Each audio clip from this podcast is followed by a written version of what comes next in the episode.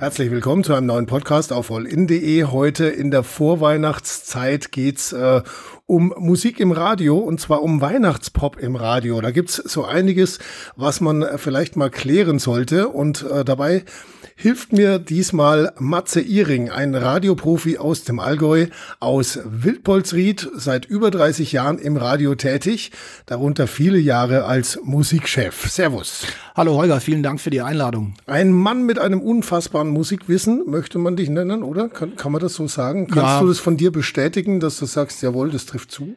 Die einen sagen so, die anderen so, aber natürlich hast du recht, Holger. Ich habe angefangen als Koch im Tannik damals in Fischen im Allgäu, nebenbei mhm. gefühlt vor 132 Jahren ging dann äh, ja die Diskothekenszene los. Da habe ich aufgelegt in der Andreasklause damals noch in Tiefenbach, wer sich erinnern kann, im Oldwerner im kleinen Walzertal oder auch im La Fontaine in Sonthofen. Mhm. Und dann äh, ging die Radiogeschichte mit RSA 85 damals los. Da habe ich angefangen und seitdem bin ich eigentlich beim Radio und äh, werde bemustert seit äh, über 30, 40 Jahren von den Plattenfirmen. Äh, kaufe natürlich sehr viele Musik nach wie vor, bin mhm. Musikindustrie äh, interessiert und äh, ja, diverse glaub, Stationen auch genau. durchlaufen oder oder bei diversen Stationen auch gearbeitet. Das heißt, du hast auch ähm, ein relativ breites Musikwissen dir natürlich da drauf äh, schaffen müssen ja in der Zeit. Mhm. Das heißt, du weißt nicht nur, welche Titel da im Radio laufen sollen, sondern im besten Fall auch, warum ausgerechnet diese Titel. Genau, und da gibt's ja die berühmte Marktforschung. Da ist dann auch so ein bisschen, glaube ich, die Mitte, die Wahrheit, dass man sich natürlich auf der einen Seite auf die Marktforschung verlassen kann, weil mhm. diese Marktforschung zu dem Zeitpunkt, wenn abgefragt wird, übers Telefon, wenn mal das Telefon klingelt bei jemandem im Allgäu und da ist eine Marktforschung dran, haben Sie mal kurz, ganz kurz 20 Sekunden, äh, Minuten Zeit und hören sich mal schnell 50 Titel an. Wahrscheinlich ist es ja auch schon mal passiert. Dann helfen die uns äh, natürlich als Musikprogrammierer äh, zu wissen, wie gerade aktuell das Gefühl bei der Musik in Allgäu oder in Deutschland ist. Mhm. Aber auf der anderen Seite ist natürlich das Bauchgefühl auch sehr wichtig sprechen wir über Last Christmas von Wham. Ich würde mal behaupten, das wird jetzt äh, seit ein paar Jahren in der Marktforschung nicht mehr so wirklich mit abgefragt. Äh, jetzt gibt's da zwei Meinungen. Ich glaube, es gibt niemanden auf dieser ganzen weiten Welt, dem dieser Titel wurscht ist. Hm. Die einen hassen ihn und die anderen lieben ihn. Wie ist deine persönliche Meinung? Ist er so Yippie oder ist es eher so, oh Mann, bloß nicht? Also ich habe mir das natürlich auch aufgeschrieben, weil ich wusste, wie kann ich dir das und vor allem den Allgäuerinnen und Allgäuerinnen, wenn es ums Thema Last Christmas geht, äh, darbieten. Und äh, für viele ist dieses Lied der schlimmste Song, der jemals geschrieben wurde. Mhm. Andere lieben ihn und hören den Klassiker von Wham immer und immer wieder, weil sie, glaube ich, in diese Zeit von damals, wo alles locker und flockig war, wo alles warm war, wo alles harmonisch war, äh, zurückerinnert werden. Also es sind tatsächlich die 80er, die da eine Rolle ich spielen? Ich glaube schon. So. Und es ist ja nicht nur Wham, es ist ja auch Melanie Thornton, es mhm. ist ja auch Driving Home for Christmas von Chris mhm. Rea. Das, das Verrückte an der Sache ist, es sind eigentlich zehn Songs, um die es geht. Mhm. Und diese zehn Songs hört man sich natürlich nichts äh, zu, im Sommer an, aber immer so Ende November, Anfang Dezember, wenn dann schon die ersten Lebkuchen im, im Laden sind und so weiter, dann kommen die Weihnachtssongs. Und wenn man sich die aktuelle Charts gerade anschaut, die Airplay-Charts in Deutschland, also mhm. die Hitparade, die von den Radiosendern bestimmt wird, es geht los. Auf 34 ist es die neue Single zwar von Sarah Connor, Ring Out the Bells, aber dann Mariah Carey, Wham! Last Christmas, Chris Rea, Driving Home for Christmas, Wonderful mhm. Dream. Das sind alles die Songs, die, Wahnsinn, die gemocht oder? werden. Jedes Jahr. Ja. Wobei ich finde trotzdem, dass Last Christmas da trotzdem nochmal so, so ein anderes Potenzial Absolut. hat bei vielen Leuten. Absolut. Das ist so dieses, oh nein, nicht schon wieder. Warum ist, was macht diesen einen Titel eigentlich tatsächlich so besonders? Er ist jetzt auch schon wieder seit äh, sieben Wochen Platz eins in den deutschen deutschen Charts. Ich glaube, das ist so ein bisschen dieser Bohlen-Effekt. Man kann über Dieter Bohlen sagen, was man will, aber er hat einfach ein Gespür für, für Songs und für, Komponi äh, für Kompositionen. Mhm. Und, und ich glaube, das war damals auch. Es gab ja schon vor Last Christmas die Klassiker von Bing Crosby und von, von, von Elvis Presley und wie sie alle geheißen haben. Aber nein, damals war wahrscheinlich das modern. Es ist damals Zeitgeist, gew Zeitgeist gewesen. Es hat sich keiner Sorgen gemacht, äh, kann ich meine Miete bezahlen, kann ich Strom bezahlen, habe ich einen Job.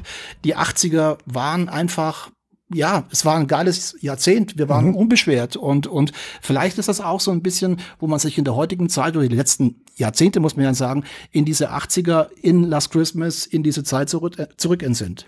Äh, jetzt gibt's ja schon ein paar Versuche zumindest, also ein paar moderne Versuche. Rocking Around the Christmas Tree von Brenda Lee zum Beispiel. Genau. Aus den 50er Jahren gibt's jetzt auch von Justin Bieber und von Miley Cyrus. Äh, Aber das sind alles nur Ableger. Warum haben die langfristig auch so gar keine Chance? Warum sind es tatsächlich immer die, die, dieselben alten zehn Dinger aus den 80ern?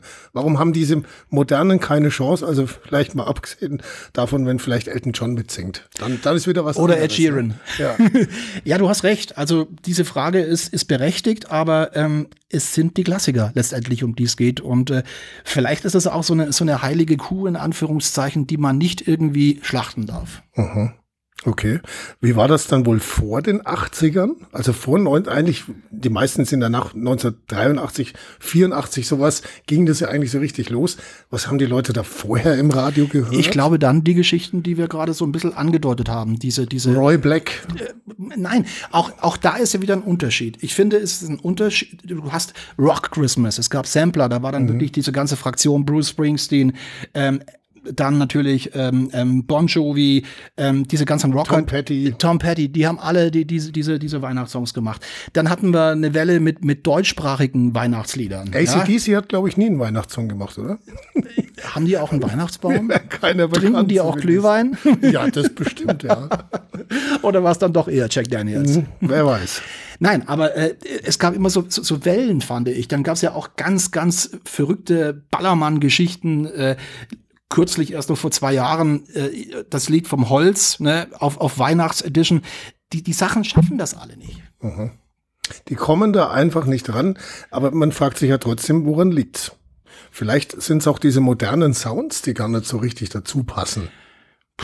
Ja, eines. Vielleicht machen die Produzenten ja was falsch. Es gibt weiß. ja bei Last Christmas diesen berühmten Pudding-Mix und das mhm. ist ja der, der auch dann ständig gespielt wird. Und ich glaube, äh, nicht das Original, was kürzer geht. Ähm, und und äh, ich glaube, dass das schon damals schon auch so ein ich wiederhole mich, aber es ist so. Ich glaube einfach, diese Dinger sind unantastbar mhm. und äh, die Leute, auch die Jüngeren vor allem, die finden das einfach cool. Last Christmas, die haben ein Video noch im Kopf, wo die beiden dann dort im Schnee aus der Hütte heraus, die Welt ist schön, ein Tannenbaum, der hübsche blüht, Menschen, äh, hübsche Menschen, Geschenke auspacken. Hey, wie, ich äh, meine, das, das könntest du ja heute noch bei Instagram posten. Wann spielen oder? wir eigentlich hier äh, Last Christmas heute? Hm, keine Ahnung. Da müsstest du, müsste man nach. Musikchef sprechen. Genau. genau. Äh, es gibt ja die ganz alten auch noch. Santa Baby von Eartha Kitt zum Beispiel. Da wiederum ist es so, da hat ja Madonna auch mal eine Version Richtig. gemacht. Und die ist ja auch recht erfolgreich. Die läuft. Da spielt man dann eher die Madonna-Version im Radio. Ja, weil sie, glaube ich, ein bisschen was heißt ein bisschen? Sie ist aufgepimpter, sie ist ein bisschen frischer. Mhm. Und wir haben ja auch oft das Problem, wenn man dann wirklich diese Klassiker nimmt, die aus den 60er oder sogar der 50er Jahren kommen, die sind natürlich in der heutigen Zeit, wenn du die im Radio spielst, äh, von der Qualität her natürlich nicht so toll wie, wie die aktuellen Sachen. Keine ja, aber Frage. White Christmas von Bing Crosby, hallo. Das kann man immer hören. Da gehört dieses Knistern auch dazu. Ja gut, aber jetzt sind wir wieder an dem Punkt, sollen wir die Musik von MP3 oder für FLAC-Datei spielen oder sollen wir die Sachen von, einem, von einer Platte am besten spielen, mhm. weil wir die Musik auch lieben und feiern. Das ist das genauso die Diskussion, äh, kauft man sich eine CD oder kauft man sich ein, ein Vinylalbum? Ich glaube, wenn man Musik feiert und wenn man Musik als was Edles, was Tolles auch empfindet, dann sollte man sich das Ganze auf, auf Platte anhören. Das ist wohl richtig. Also da bin ich ja auch ein absoluter Fan von. Vinyl ja. Geht nichts drüber und klingt auch immer so ein bisschen wärmer als äh, jetzt auch vom, wenn man es streamt, fehlt sowieso, äh, fehlt ja die Hälfte der Frequenzen und so. Äh, man merkt's, finde ich. Also du, du nimmst ja auch ganz anders Zeit, Holger, mhm. wenn du die, diese Musik konsumierst. Du, du, du, du genießt, das ist ein Event dann, glaube mhm. ich. Und, und das ist was anderes, wie, wie du richtig sagst, wenn du rumzippst. Ne? Wohl dem der Last Christmas von Wärmloch auf Ich hab's, ich hab's. Echt? Ja. Unfassbar. Legst du es auch auf, auf bei dir daheim? Also ich werde, schuld bist du, Holger, in diesem Jahr mir Last Christmas, ich hoffe, meine Frau freut sich, von Vinyl anhören. äh, ja, da wäre ich ja gerne Mäuschen dann. Ich schicke dir dann ein Video. Ja, genau. äh, apropos, was wäre so deine, deine persönliche Weihnachtsplaylist, deine Empfehlung für den Heiligabend? Also gut, ich bin ja ehrlich zu dir und ähm, ich habe das Glück, dass ich wirklich den schönsten Job der Welt habe. Ich darf Musik planen für unterschiedlichste Radioformate in ganz Europa. Und es ist nicht ein Sender mit meinem Team, es sind mehrere Sender oder viele Sender. Und äh, die meisten Moderatorinnen und Moderatoren gehen ja dann ihren lang verdienten Jahresurlaub, Weihnachtsurlaub und die wollen dann zum Teil auch schon die Playlisten vorher haben, um sich vorzubereiten und so weiter. Ach, und ich musste, sowas. ich musste dann bei vielen, vielen Sendern äh, zur Mitte des, des Monats die, die, äh, ja, die Feiertagsplanung abliefern. Mhm. Und ich habe es die letzten sechs Wochen gefühlt von morgens bis nachts Weihnachtssongs gehört, dass ich glaube, an Weihnachten selber vielleicht mal bei RSA kurz reinschalte, aber das war's dann. Mhm. Äh, jetzt gibt's ja äh, so unterschiedlich viele Weihnachtspop-Songs auch. Du hast gerade schon angesprochen, die Musikplanung. Also man bereitet es ja vor und jeder Sender wird sich Gedanken machen, wie viel spielen wir denn heuer. Ähm, nach welchen Kriterien entscheidet man das? Also manche spielen ja gefühlt fast nur noch Last Christmas und Driving Home for Christmas, manche vielleicht so ein, zwei am Tag. Wie, beurteilt, äh, wie beurteilt das ein Radiosender, wie viel Weihnachtssongs tatsächlich laufen? Also es gibt diese, diese, diese Dosis, dieser Zeitraum logischerweise oder wie hoch ist die Dosierung vier Wochen oder fünf Wochen vor Weihnachten. Da spielt natürlich auch ein bisschen rein, wie draußen letztendlich das Wetter ist. Bei gefühlt zehn Grad und Grillwetter am Wochenende, bei blauem Himmel und Sonnenschein hat, glaube ich, keiner so richtig Lust auf Weihnachten und deswegen sagt man dann, hm, wir warten noch ein bisschen mit den Weihnachtssongs. Doch jetzt, wenn es wie die letzten Tage schon sehr trüb im Allgäu war und regnerisch und wenn es auch ein bisschen der Schnee fällt, die Weihnachtsmärkte losgehen, dann wird die Dosis der Songs erhöht. Mhm. Auf ein mehr oder weniger erträgliches Maß, was momentan. Erstmal schon. Wo liegt es momentan? Äh, oft ist es wirklich so, dass wir sagen, jede Stunde ein Song oder zwei Songs. Äh, es gibt aber auch Sender, die sagen, alle zwei Stunden ein Song reicht. Äh, mhm. hängt auch, glaube ich, so ein bisschen mit der Zielgruppe zusammen.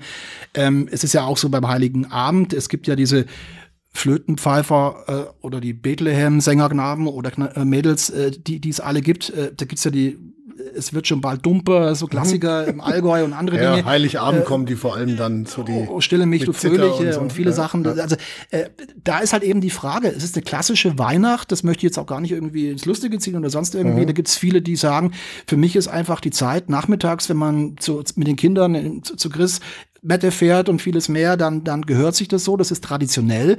Und andere sagen eben, nee, bitte, lass das stecken. Also ich höre mir lieber einen Justin Bieber oder eben dann eine Madonna oder eben Wham an. Und ich glaube, da ist eben so eine gesunde Mischung das Entscheidende. Mhm.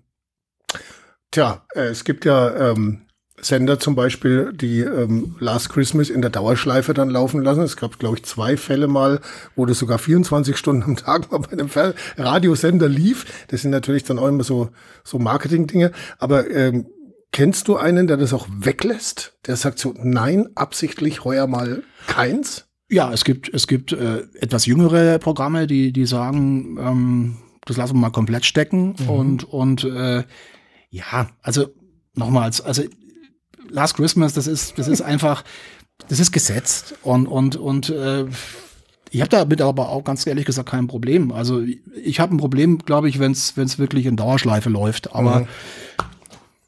ansonsten ist ja eigentlich ein gutes Lied. Eigentlich. Ich finde es ja witzig, wenn man es mal am 24. Äh, Zwischen 0 und 24 Juli Uhr spielt. Nee, wenn man es am 24. Juli mal spielt und sagt, hey, heute in einem halben Jahr also es gibt ja, es gibt ja die unterschiedlichsten redaktionellen Zugänge auch zu diesem Song. Also ich war mal beim Radiosender gearbeitet, der hat das in der Morningshow eine Stunde lang gespielt und dann haben dann äh, der Moderator hat dann immer die Anrufe bekommen, jetzt was ganz Neues und und äh, das ist eine lustige Geschichte gewesen, aber mhm. klar, ich meine, mit diesem Lied wird auch viel Schindluder in Anführungszeichen getrieben, aber letztendlich das Original das gehört zu Weihnachten. Was glaubst du, wie lang wird ähm, Last Christmas noch alle Jahre wieder in die Charts reinrocken? Ich glaube, das ist ein. Wird nie enden? Nee, glaube ich nicht. Okay, das ist so die schlechte Nachricht für alle Last Christmas Hasser vielleicht. Ihr werdet es niemals los. Ja, und es gibt ja auch jede Menge Leute, die das nachgesungen haben, ob von mhm. Bossos angefangen, ja, über, ja. über viele andere, die ja, das, das gehört zu Weihnachten. Das Man hat aber trotzdem, finde ich, keine andere Version im Ohr. Nein, na, es gab ja sogar mal einen deutschen Versuch mhm. von Matthias Reim, glaube ich. Richtig. So. Mhm. Äh, ja, also, da fragt man sich dann, was soll das? Na, also das ist ja Kratzen an einer Legende. Das tut man nicht, oder? Ich gebe dir da absolut recht. Muss man nicht haben. Über die deutschsprachige Schlager oder äh, volkstümliche Musik, da gibt's ja auch nochmal, das wäre dann nochmal ein eigener Podcast für mhm. nächstes Jahr. Mhm. Das äh, fassen wir mal ins Auge. Wie wird bei dir Weihnachten verlaufen? Ähm, klassisch. Es gibt einen Weihnachtsbaum, es gibt Kartoffelsalat und Würstel, es gibt einen Glühwein, Geschenke auspacken und äh, Jingle Bells. Nee, Last Christmas von, von Vinyl. Das ah. habe ich dir ja versprochen heute. Okay. Und dann ist auch gut. Schön. Äh, dann äh, danke ich mal für diese Einblicke in Musikplanung und warum Last Christmas jedes Jahr sein muss. Sehr gerne. Weil ne, das ist, die Leute fragen sich einfach, warum muss das sein? Jetzt wissen wir es zumindest etwas genauer und zwar, weil man einfach nicht dran vorbeikommt. So ist es. Ihr habt es euch verdient. Ja, ich wünsche natürlich allen Hörern und Hörerinnen vom Podcast schöne Weihnachten mhm. und äh, viel Spaß mit Last Christmas, mit Driving Home for Christmas, mit All I Want is Christmas for You und haben wir jetzt noch irgendwas vergessen? Ähm, ja, natürlich. mein persönliches äh, schlechtestes Weihnachtspop-Lied ever, und zwar ist es Wonderful Christmas Time von Paul McCartney. Kann ich nix mit anfangen. Ist aber aus den 70ern. Dankeschön, Matze. Sehr gerne. Schöne Weihnachtszeit und äh, lass dich reich beschenken. Dir auch und ebenso.